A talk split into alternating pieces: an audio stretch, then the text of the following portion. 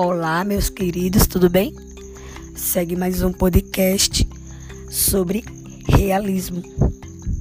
É, o realismo foi um movimento literário e artístico que teve início em meados do século XIX na França. E, como o próprio nome sugere, essa manifestação cultural ela significou um olhar mais realista e objetivo sobre a existência e as relações humanas, surgindo como oposição ao romantismo e sua visão idealizada da vida. Então, gente, é a vertente é, se manifestou principalmente na literatura, sendo seu marco inicial o romance realista Madame Bovary de Gustave Flaubert em 1857. Entretanto, Sabemos que é possível encontrar também nas artes visuais, sobretudo na pintura, obras de cunho realista. E digo que alguns artistas é, eles tiveram forte influência dentro do realismo, dentro deste movimento literário artístico e alguns em destaque foram Gustave Colbert, na França, e Almeida Júnior, no Brasil.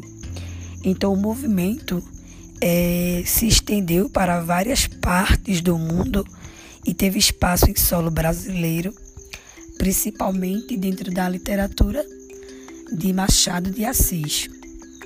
E irei citar aqui para vocês algumas características que valorizaram né, este tipo de arte da escola realista. A primeira delas está significando como oposição ao romantismo, objetividade trazendo cenas e situações de forma direta.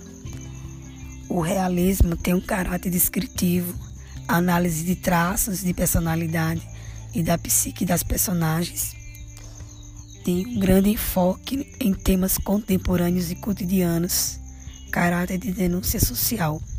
Então, as características citadas, né, elas contemplam principalmente a escola literária realista, entretanto, a mesma atmosfera objetiva e crítica foi retratada nas outras linguagens da arte, como na pintura realista.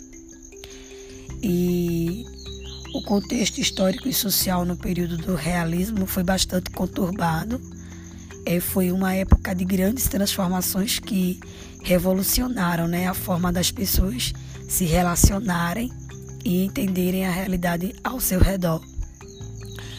Ah, o modelo capitalista é, se intensificou e a classe burguesa passou a ter ma maior, desculpa, a ter maior poder né, de decisão gerando um aprofundamento das desigualdades sociais, com maior exploração da classe trabalhadora, que era exposta a longas jornadas de trabalho.